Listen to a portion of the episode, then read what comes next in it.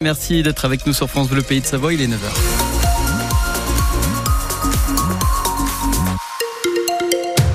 9h, l'information Bleuette du Pain. Bonjour Cyril, bonjour à tous. Un petit coup d'œil sur la route? Oui, tout va bien a priori sur les routes de Savoie et de Haute-Savoie. Euh, un mot également sur euh, la météo avec euh, quelques nuages, nous dit la Météo France, notamment en pleine pour cette journée de mercredi 9h. Un point sur l'actualité avec vous Bleuette et à quelques jours Le rapport passe mal dans la station des skis. Oui, le rapport de 147 pages de la Cour des comptes qui a été rendu public hier. Les magistrats parlent du ski français comme d'un modèle économique qui s'essouffle. La Cour des comptes prédit un scénario catastrophe si les acteurs de la montagne n'amorcent pas un virage rapide face au changement climatique. Isabelle Godin plus le temps de tergiverser. La pérennité de nombreuses stations est compromise à moyen terme, nous dit la Cour des comptes. Avec un seul chiffre, d'ici 2050, le changement climatique entraînera la baisse de l'épaisseur du manteau neigeux de 10 à 40% Pas le choix donc que de changer de stratégie. Et ces solutions d'avenir ne passent pas par la production de neige, qui reste une politique très coûteuse et à court terme, selon la Cour des comptes, sans oublier l'impact que peut avoir la neige artificielle sur les ressources en eau. Avec ce rapport, elle veut créer un électrochoc pour stopper l'obsession du tout ski et trouver des financements. Il faut 92 millions d'euros par an d'investissement pour arriver à un modèle plus diversifié. Parmi les préconisations, il faudrait que chaque station élabore un plan d'adaptation à la crise climatique, plan qui conditionnerait les financements publics. La Cour des comptes a conscience que la mise en place d'un tourisme quatre saisons et le démantèlement des remontées mécaniques obsolètes auront un coût important.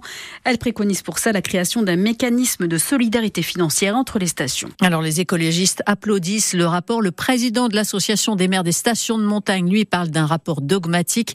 Les réactions et le lien, vers le document de la Cour des comptes est à retrouver sur francebleu.fr.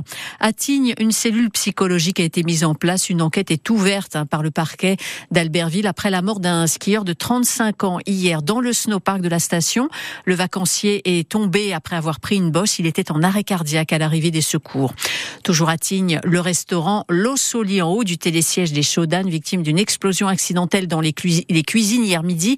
Une bonbonne de gaz de chalumeau avait été posée à côté des plaques de cuisson allumées. L'un des cuisiniers est grièvement blessé. Une autre personne est blessée plus légèrement. Une vingtaine de clients ont été évacués du restaurant le temps de l'intervention.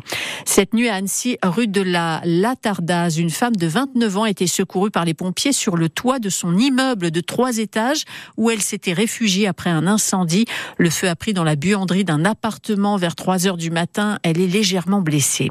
Emmanuel Macron va présider ce midi à Paris une cérémonie d'hommage aux victimes françaises de l'attaque du Hamas en Israël le 7 octobre dernier devant les portraits des 55 Français et franco-israéliens morts, blessés ou disparus. La cérémonie donc sera présidée par le chef de l'État. France Bleu Pays de Savoie, 9h passées de 3 minutes et 2024 année olympique très spéciale pour les sportifs tricolores. Les enjeux sont énormes pour tous les athlètes, y compris pour ceux qui n'ont pas encore décroché leur sélection, mais qui se donnent les moyens, se donner les moyens quand on veut atteindre le niveau. Euh, ça coûte cher parce qu'ils démarrent tous au niveau régional et, et interrégional et donc à leurs frais.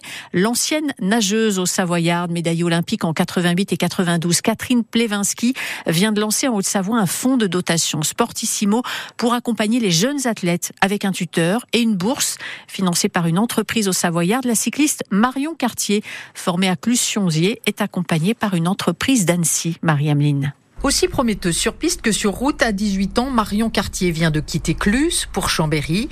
Elle y est membre du Pôle Espoir, court désormais pour le team féminin de la Cité des Ducs en division nationale et en parallèle entame des études de commerce à Savoie Technolac. Mais cette nouvelle vie, axée sur le très haut niveau, coûte très cher. Plus on augmente en niveau, plus c'est des déplacements à l'international, plus il faut lui évoluer dans le matériel. Maintenant, c'est deux vélos de route pour en avoir un de secours euh, en cas de pépin sur une course, un vélo de piste, des roues de rechange. Sur l'année dernière, c'était environ 25 000 euros. Et il n'y avait pas encore le coût de l'appartement à Chambéry. Alors, la bourse et l'accompagnement de l'entreprise d'Annecy Pfeiffer Vacom vont être précieux et pas seulement pour Marion Cartier, explique Nicolas Krijelewski, le directeur R&D et marketing de Pfeiffer. Ce qu'on attend à travers ce mécénat, c'est nous un accompagnement de l'athlète pour le faire grandir et en retour euh, du sportif, une ouverture sur euh, son réseau, son école, afin de faire connaître euh, Pfeiffer Vacuum à travers travers euh,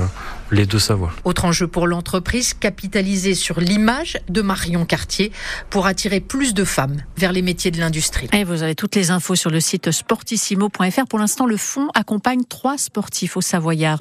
Les meilleurs biathlètes de la planète sont en République tchèque pour les championnats du monde. Ça commence avec le relais mixte. En fin d'après-midi, le quatuor français sera assuré par Eric Perrault de Pézé-Valandry, le jurassien Quentin Fillon-Maillet et les deux biathlètes des saisies, Julia Simon et Justine Brezas-Boucher. Sur les autres épreuves, dans les prochains jours, on suivra euh, les Hauts-Savoyards Sophie Chauveau du Grand Bornand, Gilonne Guigona de Villars-sur-Bouège et Jeanne Richard d'Égée.